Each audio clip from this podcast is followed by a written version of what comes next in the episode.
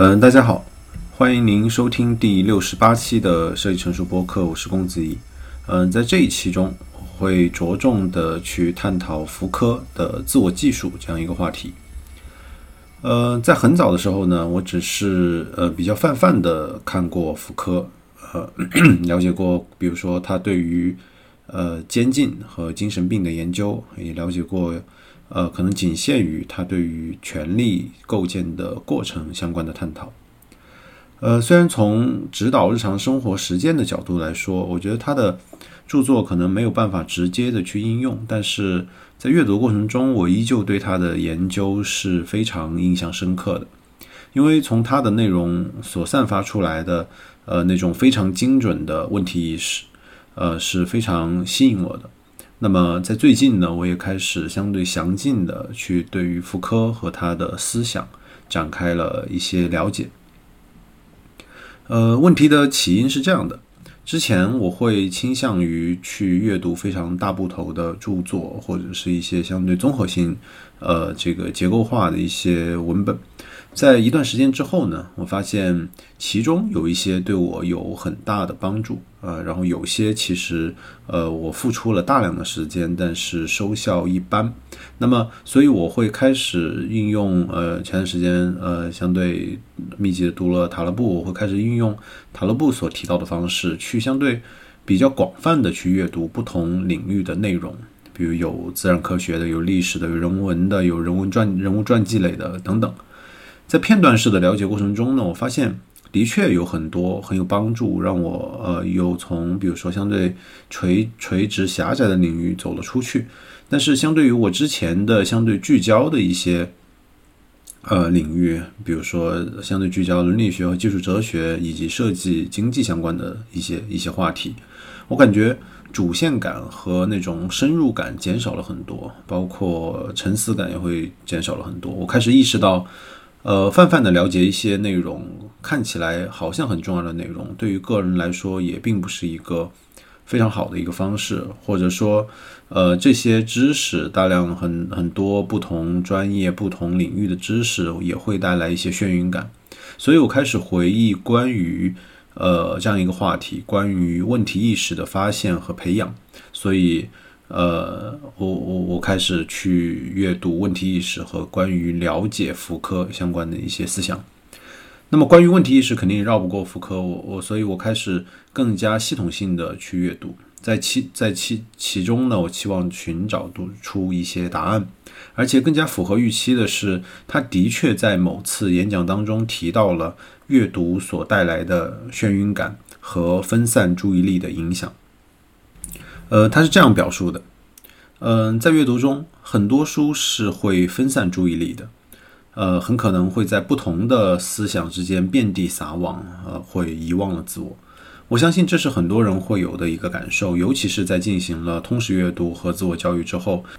这种感觉会尤其的明显。他继续这样去表述。无穷尽的阅读会促成这种犹豫不决，是在面临可能发生的事事情的时候会精神动摇、注意力分散、观点和意愿会容易发生改变，因此它也成为一种弱点。很明显，不只是我，应该有很多人面临过类似的问题。那么，如何应对这样的眩晕感和犹豫不决呢？我我想是。呃，这可能是一个具备重要性感受的一个问题，所以我从整个福柯的整个研究的脉络，我我尝试去寻找出一个值得分享的答案，并且从中我确实找到了我觉得可能有价值的一个答案。那么试图去应对这样的犹豫不决和眩晕感的问题，其背后其实是这样一个问题，嗯，我把它理解成，到底什么是我们值得了解和值得做的？它其实非常的底层，尤其是在目标没有给定的时候，相当于给每个人在有限的生命当中提出了一个非常开放式的一个问题：在有限的时间内，你值得了解的是什么？值得思考的是什么？我我找遍了很多人相关的一个了解，有具体的，也有抽象的，有关于良好实践的论述。呃，我觉得可能比较接近于这样一个答案，但是良好实践很多时候又会。这样的表述又会缺少和生活勾连的工具。那么，嗯，在阅读福柯过程中，我发现福柯对对这个问题其实有更加落地的一个论述。他这样表述：应对这一切的解决办法，应该是认识自我并关注自我，或者说照看自我。我觉得这样一个这样一个抛出这样一个解法呢，这背后其实有进一步值得展开讨论的点。也就是说，从知识和行为的起源上来看，我们通常认为很多呃知识或者是很多外在的目标是重要的。比如说，我要学会一些技能；比如说，我要获得某种类型的资产，或者我要获得什么，我要成就什么，我要得到什么。但是，那这个这个时候可能这这会促使我们去了解一些东西，学一些东西，去做行为一些东西。但是，假如从知识论的缘起去看的话，这些外在的目标通常是后来出现的。这里有非常重要的一个前提条件，就是。当我们试图去了解和改造世界的时候，通常来说，它首先应该是为自我啊，这里自我非常关键。通首先，通常来说是为自我而服务的。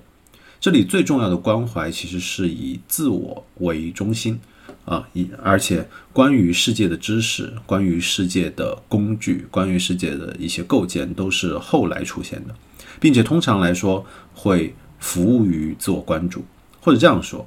我们任何的行为，应该说或呃或许呃所有的行为都应该是为了我们作为人这样一个自我这样一个个体而服务的。我觉得这个是呃这个论述的前提。我们但是这个是可能呃不应该被质疑，但是我们常常会忘记。那么有这样一个前提条件的认可，那么如何去关注自我？或者用福柯的话来说，不仅仅是苏格拉底经常讲的了解你自己，而更加重要的是看护你自己，就成了非常重要的，呃，超越于任何外在问题、外在事物的，对于每个来每个人来说最重要的一个问题和一个话题。那么。一个好、一个幸福的生活，一个呃个体良好的实践，个体良好的社会关系，健康的资产和健康的身体，这些其实都可以在这样一个框架下被置于这样一个目标之下，也就是看护自我。目标最终的目标是看护自我和照看自我，这些呃再往上形成的一些目标都是他的子目标。那么，自我关注的一个必要的前提，也就到了一个非常重要的一个高度，而且这应该是对于我们日常行为、日常的关系、日常的社会关系、日常的资产和健康的身体来说最高的一个行为准则。那么，这就是下一个问题：通常什么是什么方式去进行自我照看和自我关注呢？那么，福柯用他非常有特点的、呃非常扎实的谱系学的方式去。让我了解到了，我们可以用使用自我技术这样一个方式。自我技术在福柯的这样一个研究当中，反而更多的是一个变体的形式存在的，就像是他在研究权力对于人的影响、权力的构建这样一个话题的时候，反而用的是监狱和监禁、呃疯疯人和神和精神病的缘起这样一个角度去阐述。那么，基督教的禁欲技术。反而是呃，福柯对于自我技术研究的重要的切入点。呃，我带着一些假设去阅读他关于自我技术这样一篇啊，他会去讲述如何进行自我教育，以为我会我会以为他会这样去讲啊，或者如何去做一些自我装置，让自己更加完善、更加完整。但是他在这篇中其实没有讲这些，呃，这些反而是他在呃另外一篇文章《伦理学的谱系》当中讨论的内容。在这样一个话题的当中，在自我技术这样一个话题当中，他更加深入的，呃，去看的是基督教早期禁欲主义的起源，它为什么在呃后面的时间内，在中世纪愈演愈烈，开始到后面非常严格的收紧，这也和其他很多文化中的呃禁欲主义和克制的传统呃相呼应。那么接下来就会带来一个非常重要的问题：为什么？嗯，自我技术和呃基督教的禁欲技术是相关联的，或者说为什么人会使用呃禁欲或者是克制类似这样的一个手法去啊赋予它很高的一个价值？那么其实呃可以这样去解释，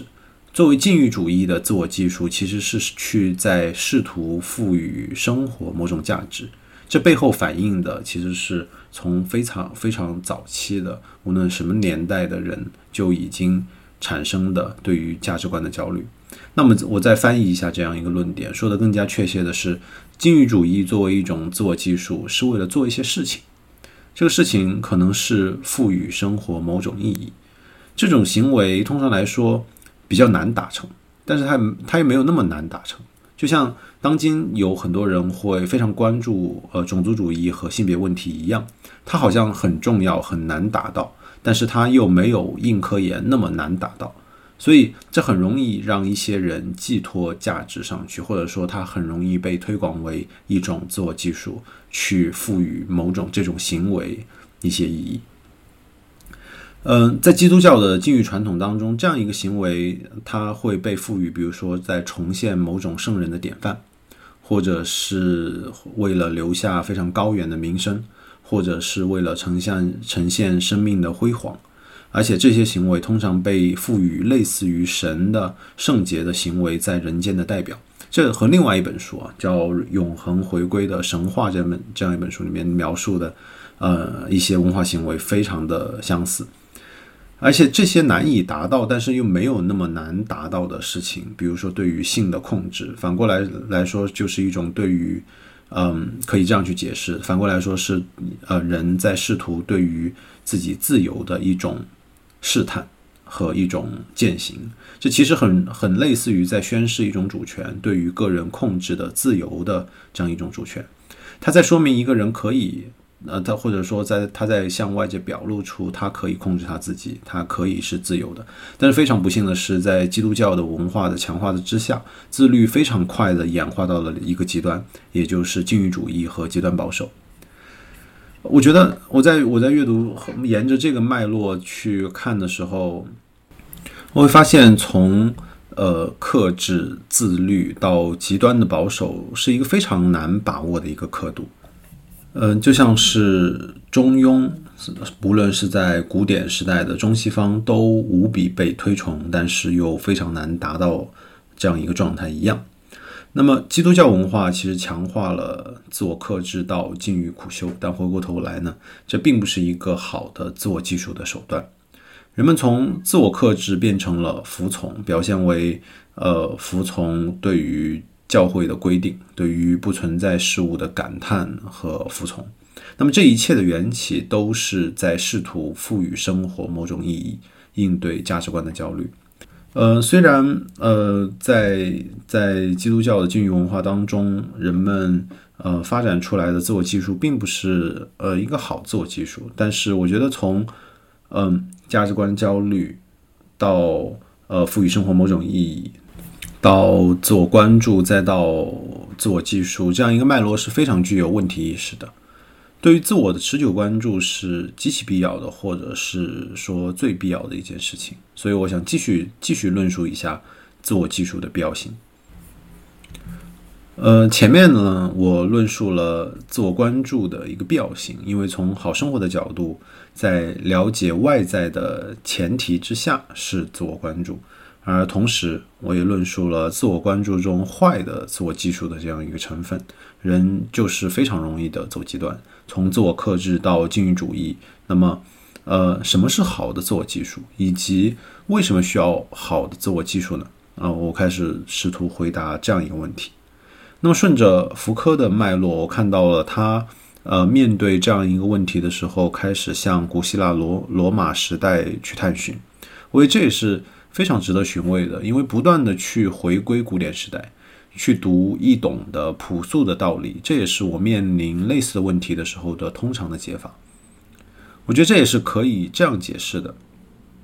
嗯，重要的不随着时代和科技变化的问题，通常来说都是偏本体论的问题，而这些问题呢，会让作为知识和实践主体的我们不得不非常。呃，关注那个被充分讨论的严肃的时代，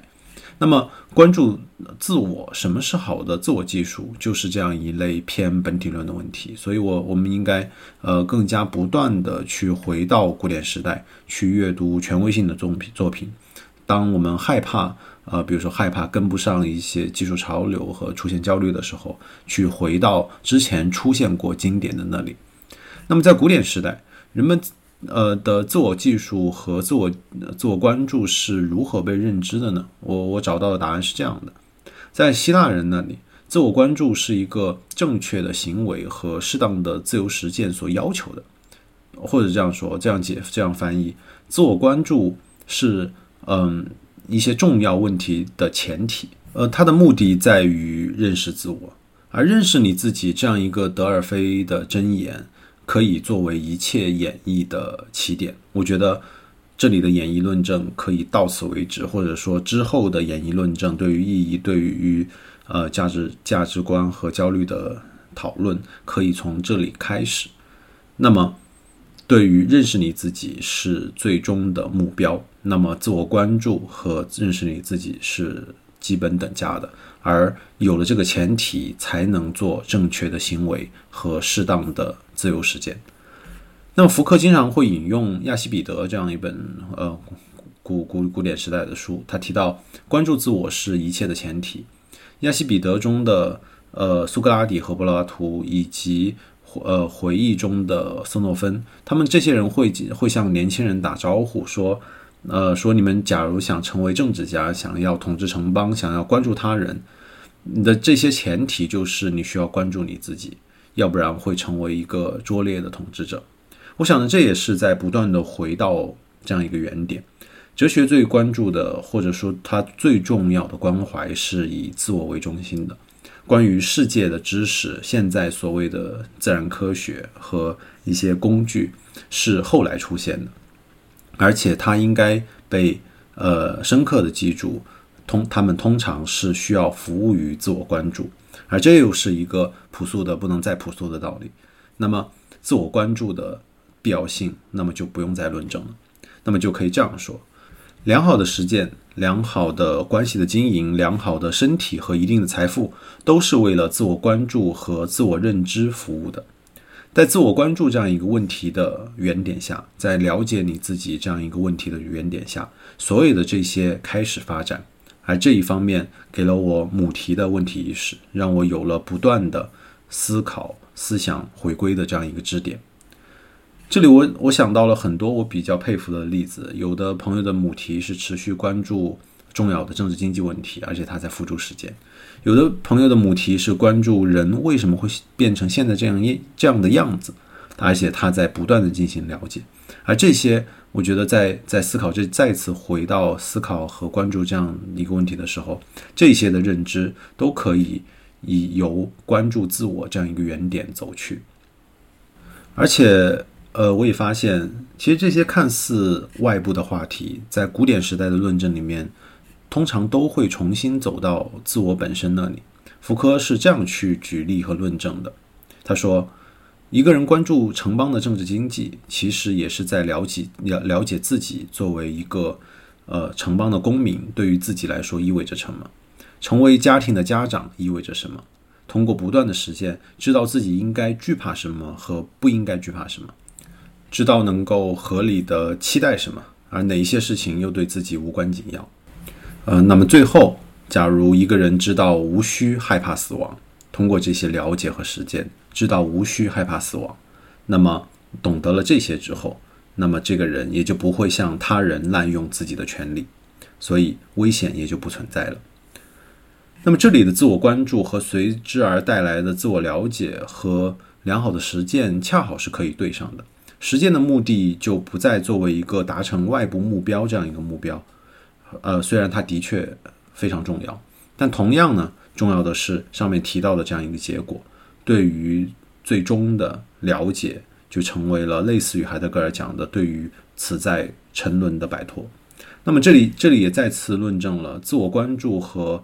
自我的看护是正确的行为和适当的自由实践所要求的实践。这样一个目目标不再作为目的，而自我了解和看护成为目的，实践会作为手段，而自我的看护和了解意味着更加自如的自我控制。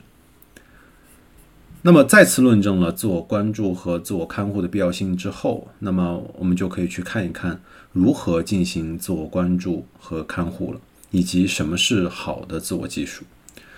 古典时代是这样去回应的，呃，需要用他这样去回应，用智慧、真理和灵魂的完善来关注自己，而不是获取财富、名声和对于荣荣誉的处心积虑。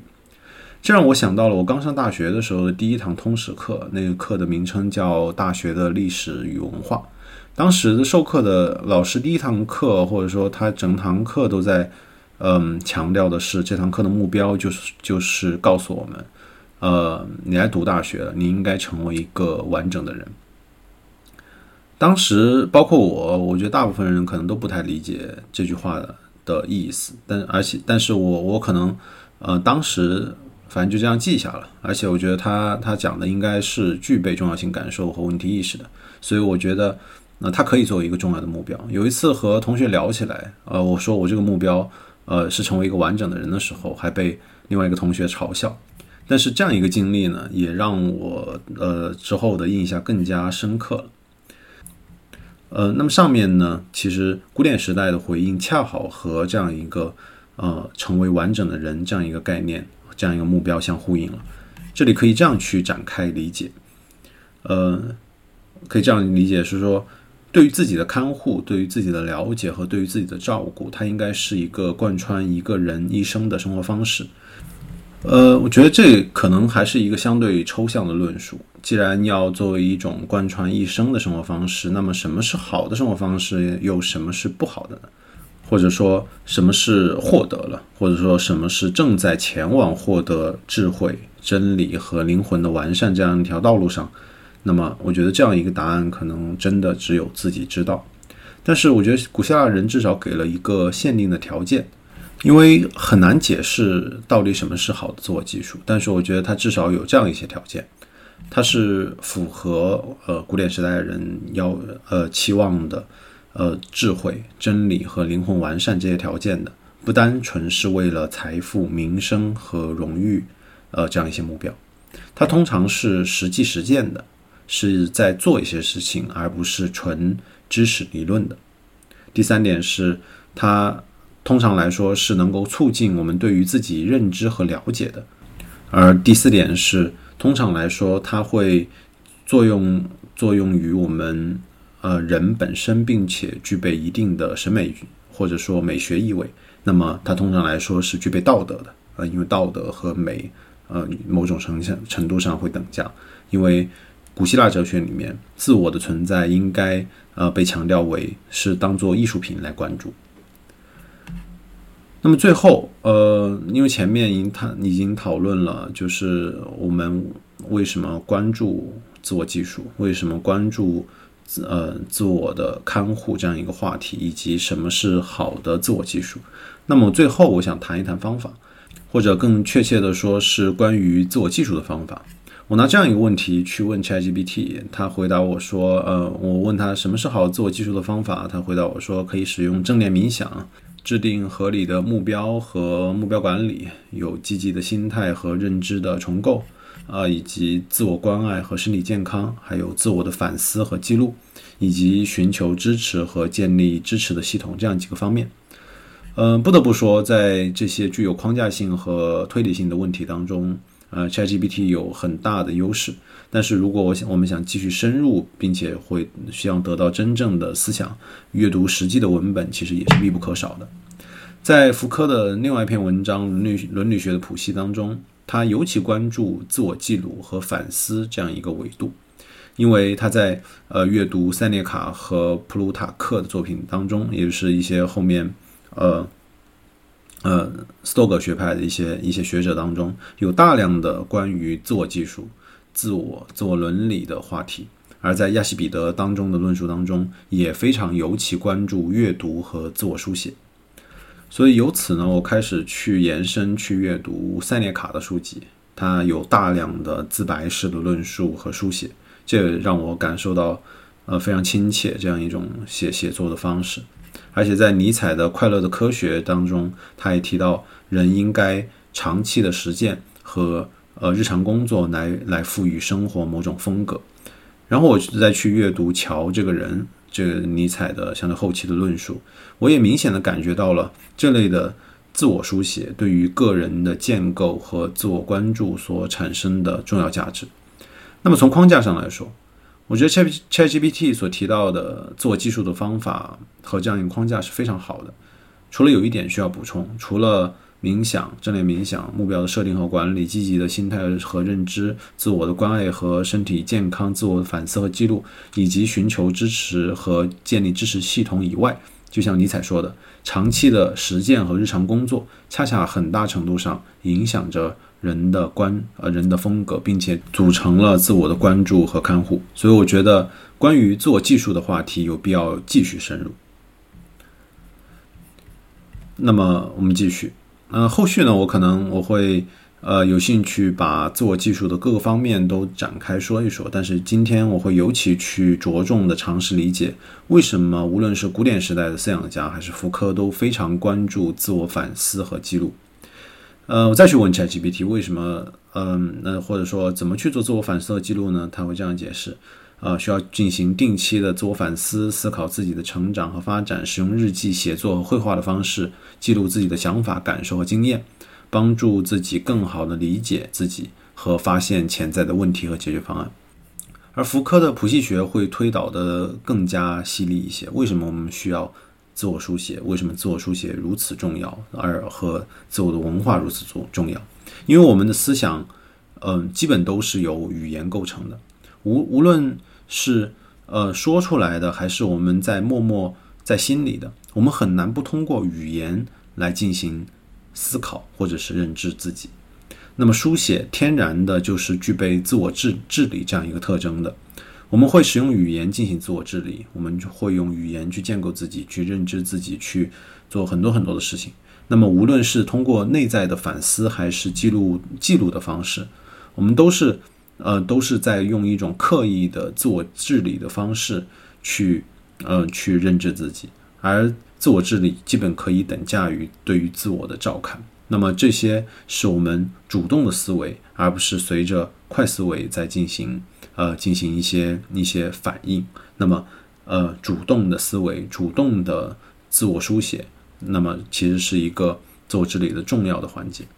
那么记录下来这些事情，这些会会很好的作为自我治理后续的一个重要的工具，而重要的是将这些各种的方式得来的信息进行重新的组织，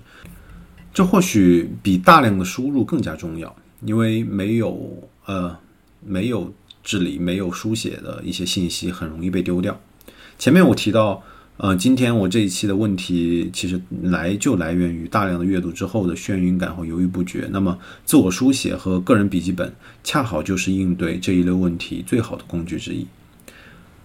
嗯，我会重读自己之前的笔记，并且试图将它们更好的结构化和重新的组织。那这里是需要运用到主动的思维的组织和智力行为的。那么，它会。嗯，在经过这些组织之后，和自己原有的思维产生一定的联系。那么这些书写，或者说，呃，福柯会这样去描述这些工具啊。这个工具叫个人笔记本。这个个人笔记的本的目的是通过教导、倾听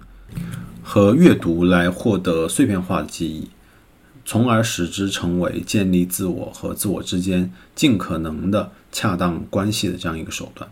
这就是个人笔记本的这样一个目标，去形成人们对于记忆的这样一个组织，通过教学、聆听和阅读的方式再进行传播。那么这些手段，嗯，是让自己和自己之间建立关系，而这样一个行为的过程，组成了对于自我的关心和照看。这也重新解释了我为什么会在做完可能做完一期播客之后。我会经历一段非常愉悦的阶段，因为因为因为播客就是一一，我现在这样认知啊，一播客就是一次典型的自我书写，因为它都是关于我自己的问题和我自己问题对于这个问题的思考和组织，而正是通过这一次次的自我书写，我完成了自我关注和自我看护的过程。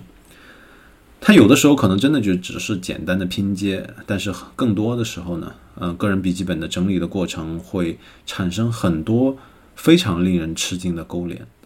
呃，所以至少我觉得这是一个非常好的自我关注的技术，呃，而且我从中的确在受益。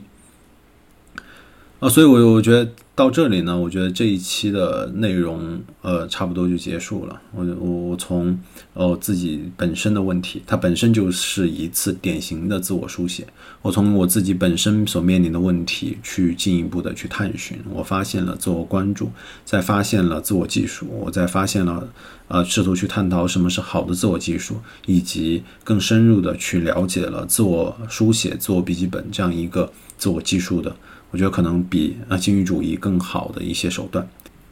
呃，所以到这儿，我觉得这个问题关于自我技术、关于自我关注的话题，可以到这儿有一个阶段性的一个总结。我觉得可以以福柯对于个人笔笔记本的作用这样一段描述来作为这期播客的结尾。他是这样去描述的：个人笔记本的书写，通过固定的已经获得的要素，通过一份对于过去的建构。以抗拒这种注意力的分散。由于未来的不确定性，它导致了灵魂的焦虑和躁动。在个人笔记本当中，这是将残垣断简式的固有言谈进行挪用、整体化和主体化，从而将自我建构为一个理性行为的主体。好的，非常感谢您收听第六十八期的设计成熟播客，我们下期再见。